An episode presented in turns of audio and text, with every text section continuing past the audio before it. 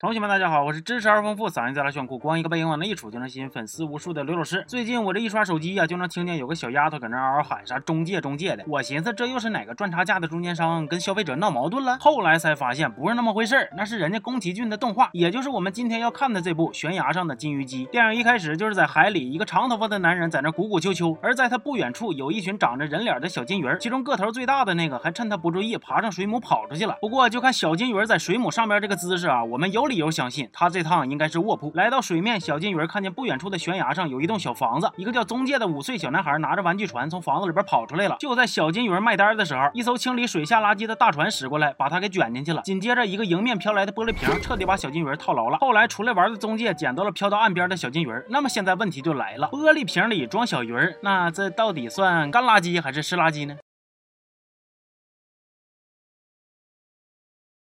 中介用石头砸开玻璃瓶救了小金鱼儿，不过也把自己的手给划破了。这时候小鱼儿突然伸出舌头舔了他的伤口。注意这块是个知识点。中介把小金鱼儿养在一个绿色的水桶里，还带他一块去幼儿园。结果搁道上，中介发现这小金鱼儿活泼开朗，爱吃火腿，而且还会模仿。之前被小金鱼儿舔过的伤口居然神奇的愈合了。中介非常开心，还给小金鱼儿起了个名叫波妞。到了幼儿园，中介把波妞给藏起来，结果被女同学给发现了。女同学说要看看波妞，结果波妞傲娇的背过身去不让他看。这下给女同学整急眼了，还说波妞胖啊、丑啊啥的。那你。说啊，白雪公主她后妈都世界第二美了，还要整死白雪公主呢？波妞在颜值上让人这顿埋汰，那她肯定是不能干呢。心讲话了，是时候让你见识一下真正的喷子了。然后噗噗噗噗喷了女同学一身水，女同学那边嗷嗷哭，中介赶紧带波妞走。结果来到了幼儿园隔壁她妈妈工作的老人中心，老婆婆们都很喜欢波妞，只有银头发的石婆婆看到波妞之后突然大叫，说这是人面鱼，上岸是会引发海啸的，让中介赶紧给她送回海里去。这时候傲娇的波妞再次发动了喷子技能，中介干情况不妙，赶紧带波妞躲到了海边，还跟波妞说。一定会保护她。突然，神奇的一幕发生了。波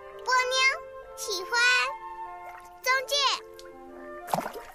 一条鱼居然说话了。中介非常开心的说：“中介喜欢赚差价。”不过幸福的时光总是特别快，突然来了一波诡异的大浪，把波妞给卷没影了。原来呀，是之前那个长头发用魔法把波妞给带走了，而这个长头发其实就是波妞的爸爸，简称波爸。没了波妞的中介非常难过，妈妈一边安慰他，一边准备晚饭迎接中介那个当船长老不着家的爸爸。结果晚上爸爸却突然来电话说又回不来了，一家人只能靠信号灯交流。妈妈非常生气，这回换中介来安慰妈妈了。母子俩在互相鼓励之后又元气满满了。另一边在海里，波妞非常不开心的表示我不吃我不喝，我就要变成人类找中介，无论波爸咋。劝都不好使，因为之前舔了中介的血，波妞还长出了小爪子。不过被波霸用魔法暂时给控制住了。其实波霸之前也是人类，但是现在已经摆脱了人类的身份。他讨厌人类，觉得人类的世界很脏，而且还在收集一种叫生命之水的神奇药水，打算将海的时代重新召唤回来。结果让他万万没想到，波妞不仅在其他姐妹的帮助下打破了魔法，而且还误将神奇药水给泄露了。波妞在药水的帮助下，真的变成了一个小女孩，开开心心的去找中介了。不过波妞的行为也扰乱了世界的秩序，导致了中介他家那片发生了海啸。中介跟着妈妈。开车回到了家门口，这时候之前装波妞的小绿桶被风吹出来了，正好让乘风破浪赶来的波妞给捡着了。波妞拿着小绿桶，一眼看到了中介，啪啪跑过去，上来就是一个熊抱。中介的妈妈也因为担心老人们，于是安顿完俩孩子就开车回老人院了。另一边，波爸发现波妞惹祸了，而且已经严重到可能会导致世界毁灭了。这个时候，一个女神，也就是波妞的妈妈出现了。波妈说呀，要不就干脆把波妞变成人类吧。有一个古老的魔法，只要男孩不变心，波妞就能顺利的失去魔法变成人类，这样既可以完成波妞的心愿，又能阻止世界被。毁灭，但如果失败了，波妞就会变成泡沫。第二天早上，中介因为担心妈妈，于是想去找她，但是外边全是水，咋走呢？这时候波妞有招了，她用魔法把中介的玩具船变大，然后带上干粮和小绿桶，俩人就出发了。本来这一路挺顺利的，但是半道波妞睡着了，他们失去了魔法的帮助，经历了一点小困难。不过万幸，前边就是陆地了。中介在岸边看到了妈妈的车，但是并没有找到妈妈。他们手拉手继续前行，没走两步，困得睁不开眼的波妞就再次变回了小金鱼。中介非常担心，大喊着波妞，但是波妞却一点反应都没有。这时候波爸出现了，让中。介带着波妞跟他走，但是另一边小凉亭里的石奶奶却说波霸是骗子。后来波霸没办法，只能将他们强行带到了水底，在那里大家都很安全。之前只能坐轮椅的老人们也能自由行走了。这时候波妈出现了，她先是问中介，即使波妞真正的样子是半人鱼也没关系吗？中介说无论波妞是什么样子，他都喜欢。紧接着波妈又问波妞，变成人类就得放弃魔法，你愿意吗？波妞表示愿意，那这事就成了呗。于是波妈就用小泡泡把波妞给装起来，交给了中介，并且且跟他说，到了陆地，只要亲一下这个泡泡，波妞就会变成和他一样大的五岁的小女孩了。交代完这些，波妈就带着其他的孩子离开了，回到了陆地。波爸跟中介握手，说让他以后好好照顾波妞。与此同时，中介爸爸的船也回来了。就在中介忙着跟爸爸招手的时候，已经等不及的波妞一个金鱼打挺，自己冲到了中介面前，打破了魔法，变成了一个五岁的小女孩。全片到这儿也就结束了。悬崖上的金鱼姬这部动画片上映于二零零八年，跟宫崎骏其他的一些作品略有不同。它以一种非常简单的方式，让人被画面和故事本身治愈。这一点从这部动画的制作方面就能感觉出来。据说这部一小时四十分钟的动画，画幅比两个多小时的《千与千寻》还多，并且所有的画面都是人工手绘完成的，力求用最简单、最朴实的东西来触动人心。动画里的小男主宗介的形象是以宫崎骏的儿子宫崎吾朗五岁时候的性格为蓝本创作的。据说宫崎骏由于工作的原因，对儿子疏于照顾，导致父子俩几十年的关系都不是很好。而这部动画里的两个父亲的形象，一个是常年外出，一个是躲在深海里研究着自己的事业，连孩子都能弄丢。所以也有人猜测说，这是不是宫崎骏给自己儿子的一封道歉信？其实宫崎骏的动画算是一部分人的童年记忆。当我看完这部动画的时候，就在想，二零零八年距今已经过去十一年了，很多曾经的小孩子都已经变成了大人。你或许经历了很多悲欢离合，还有起起落落，落落落落落，或许已经找到了属于自己的波妞或者中介，也或许还只是一个旁观的小绿桶。但总的来说，我们都成长了。如果波妞和中介也能长大的话，他们今年应该也已经十六七岁了。那他们的身边应该也有新的故事发生吧？至于到底是什么故事，或许每个人的心里都有属于自己的脚本。我希望同学们都能在有限的生命里，像波妞和宗介一样，努力去爱，努力去生活，努力去迎接一切的未知，努力活成自己期待的样子。行，这期就说到这儿了。我是刘老师，咱们下期见。